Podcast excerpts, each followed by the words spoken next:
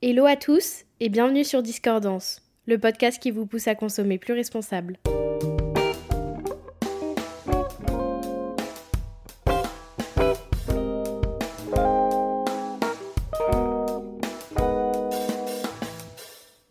Après plusieurs mois d'attente, je reviens enfin sur Discordance pour vous faire le podcast dont je vous ai parlé avant de partir. J'espère être un petit peu plus assidue que ces derniers temps, mais en tout cas aujourd'hui, je suis super heureuse de revenir pour vous parler d'une pièce que j'adore, qui est indispensable à tous les dressings selon moi, c'est le jean. Je pense qu'on a tous un jean dans notre dressing qu'on adore, ou du moins qu'on en a eu un qu'on adore. Et c'est vraiment une pièce iconique de tous les dressings, une pièce qui se marie avec tous les styles, qui est ultra versatile, qui se porte à toutes les saisons. Mais pourtant, ce jean a vraiment une histoire et aussi des conséquences écologiques qu'il faut connaître, ou en tout cas du moins qu'il faut avoir connaissance, je trouve, pour mieux consommer, pour mieux acheter le jean et encore mieux le porter. Donc c'est de ça que j'aimerais vous parler aujourd'hui. Le jean, ou du moins la toile d'énigme, est apparu au 19e siècle, au début du 19e siècle. C'est un monsieur qui s'appelle Lévi-Strauss, un Allemand, qui a inventé cette toile hyper robuste. Au début du 19e siècle, la toile d'énigme était fabriquée à Gênes, en Italie. Et c'est de là qu'est tiré le mot jean, en fait. Jean, Gênes, voilà, vous avez compris. Ensuite, euh, il y a Nîmes, donc une ville française, qui a décidé de copier ce savoir-faire en fabriquant à son tour euh, de la toile d'énigme, mais ce fut vraiment pas un succès. Pour revenir sur Lévi-Strauss, euh, en 51, il décide de quitter son Allemagne natale pour rejoindre son frère à New York. C'est là-haut d'ailleurs qu'il va rencontrer Jacob Davis, qui est un tailleur de renom. Et ensemble, en 1873, ils vont déposer le brevet pour le jean tel qu'on le connaît aujourd'hui, donc le jean arrivé avec des poches, euh, vraiment le jean brut qu'on l'on achète encore aujourd'hui. C'est après la Seconde Guerre mondiale que le jean commence vraiment à être démocratisé.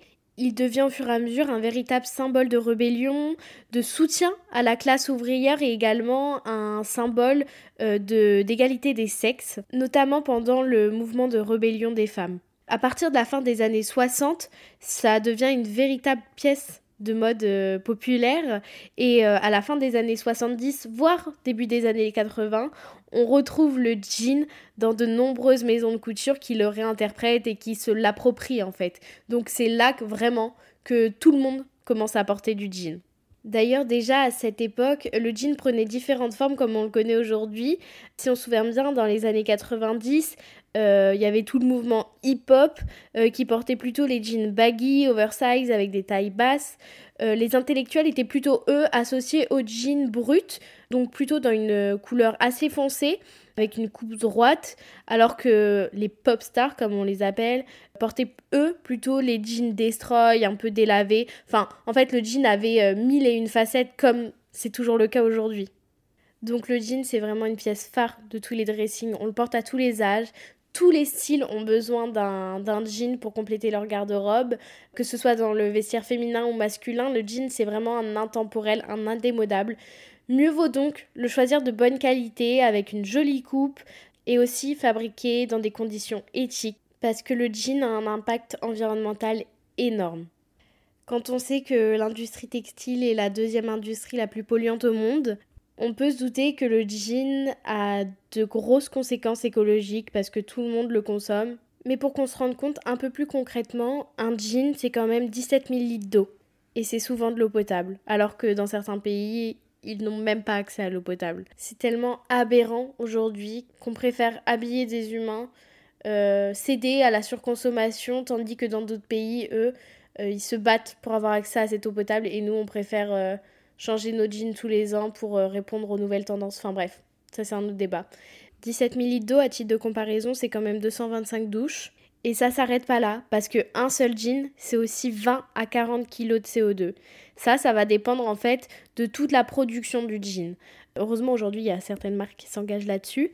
Mais en tout cas, globalement, un jean, c'est ça en CO2. Ça comprend la transformation du coton au filage, qui est fait souvent dans un pays. Ensuite, il y a le tissage, euh, qui est souvent fait dans un autre. C'est à ce moment-là, d'ailleurs, qu'ils peuvent rajouter de l'élastane, euh, qui est une matière synthétique, qui est un dérivé du pétrole, tout simplement. Il y a aussi toute l'étape de la teinture, parfois on peut donner un effet délavé au jean.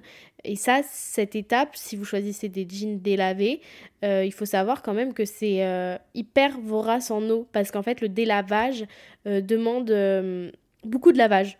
Et donc c'est à ce moment-là qu'on va consommer beaucoup d'eau et aussi des produits chimiques qui sont pas forcément très bons pour notre environnement. Il y a également le transport. Un jean peut parcourir jusqu'à 65 000 km quand même. Donc voilà ce qui explique les 20 à 40 kg de CO2 par jean. Un seul jean bien sûr. Puisque c'est une pièce qui est quand même iconique et euh, dont on a besoin, je pense qu'il est important de bien choisir votre jean. Parce que euh, quoi qu'il arrive, quand vous achetez un jean, ça a un impact sur l'environnement. Ça représente un coût pour la planète. Donc, autant en acheter un de bonne qualité, parce qu'il vous fera plus longtemps. Moi aussi, j'ai été consommatrice euh, des jeans de fast fashion, et pendant longtemps, en plus, j'ai acheté des jeans dans la fast fashion. Ces jeans, ils sont super jolis. Franchement, il n'y a rien à dire.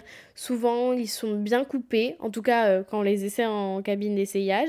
Ils répondent aux dernières tendances. Vous allez toujours avoir le dernier jean ultra tendance, vraiment trop beau. Euh, mais ça, ça va durer très peu de temps parce que vous allez le porter 4-5 fois et après, euh, après autant de lavage, euh, le jean va commencer à se déformer. Vous allez peut-être voir apparaître l'élastane à certains endroits du jean et donc au bout d'un moment, en fait, il devient carrément importable. À chaque fois, j'étais déçue parce que je trouvais des jeans qui me correspondaient, que j'aimais beaucoup et en fait, plus je les portais, plus ils se dégradaient et moi, je pouvais les porter. Et ça, c'est quand même un cercle un peu vicieux, si on peut dire ça d'un jean. Mais je pense qu'aujourd'hui, on a les moyens de consommer mieux. Il y a de plus en plus de marques accessibles ou en tout cas de marques qui s'engagent à au moins faire attention à leurs pratiques, qui sont un peu plus conscientes des conséquences environnementales que cette pièce représente, et c'est pas la seule. Hein. Là, on parle du jean parce que c'est l'une des plus polluantes. Mais la production de vêtements au global est néfaste pour la planète. Et ça, vous pouvez aller voir euh, tous mes précédents podcasts et en général, j'en parle. Mais le jean particulièrement. Aujourd'hui, moi, j'ai décidé d'investir dans des pièces un peu plus qualitatives. Euh, c'est pas des pièces de luxe, loin de là, mais c'est juste des toiles qui sont produites dans de meilleures conditions, qui vont durer dans le temps, qui coûtent certes un peu plus cher, mais en fait on s'y retrouve parce que euh, avant j'achetais peut-être 3-4 jeans par an et au final c'était tous les mêmes mais c'est juste qu'ils étaient plus en bon état. Aujourd'hui, euh, là, ça fait un an et demi que j'ai acheté un jean, il est comme au premier jour. Et ça, franchement, c'est super satisfaisant.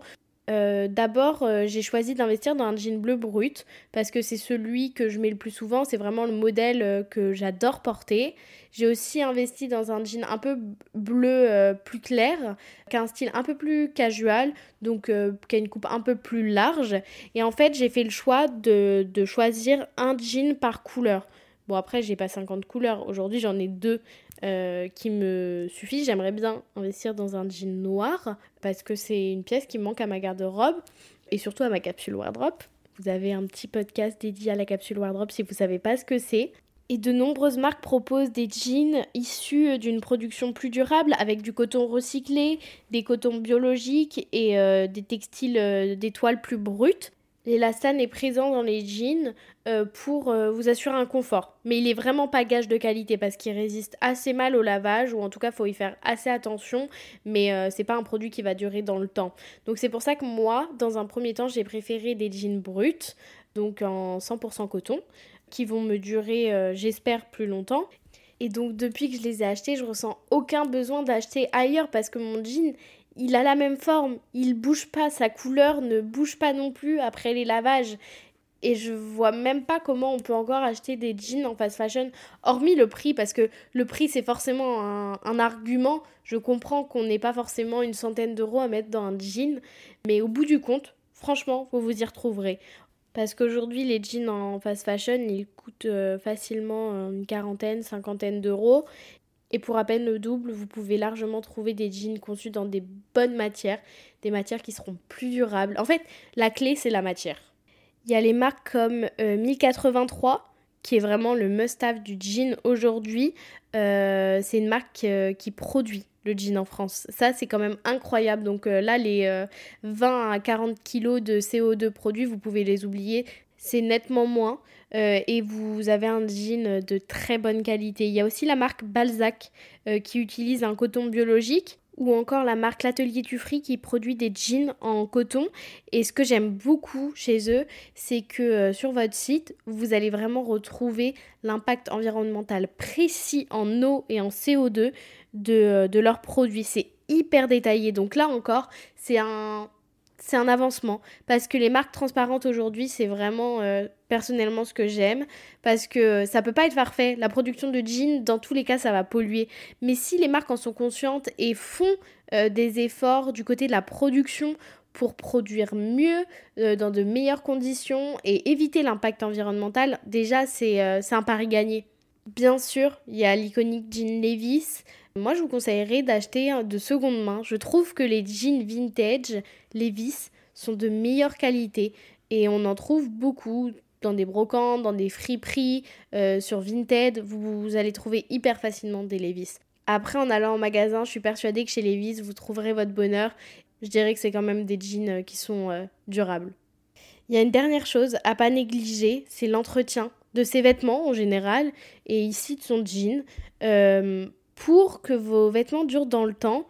Il n'y a pas vraiment de secret, hormis acheter des bonnes matières et également en prendre soin au niveau du lavage parce que euh, c'est euh, à ce moment-là que vous risquez de les euh, sensibiliser, de les abîmer. Donc le jean, en fait, ça se lave à 30 degrés, 40 quand c'est vraiment sale. Optez pour un programme à 800 tours, ça évitera d'abîmer la toile. Ne chargez pas trop non plus le tambour de la machine parce que ça va favoriser les frottements entre vos vêtements et ça va risquer de les abîmer. Donc euh, un cycle court à 30 degrés, c'est parfait. Euh, vous pouvez également les laver à la main. Après, honnêtement, à 30 degrés, ça passe très bien. Il y a certains qui disent, les vrais amateurs de jeans, que ça se lave une fois par an. Niveau hygiène, je suis pas certaine. Mais, euh, mais en tout cas, un jean, ça n'a pas besoin d'être lavé à chaque fois que vous le portez. Vous pouvez facilement le porter 3-4 fois, si ce n'est plus, avant de le laver. Et optez aussi pour des lessives respectueuses de l'environnement. Vous pouvez fabriquer votre lessive toute seule, ou en tout cas, il y a de plus en plus de commerces qui vendent des, euh, des lessives éthiques, si on peut appeler ça comme ça. En tout cas, des lessives qui ne vont pas aller polluer les eaux et euh, fragiliser vos vêtements.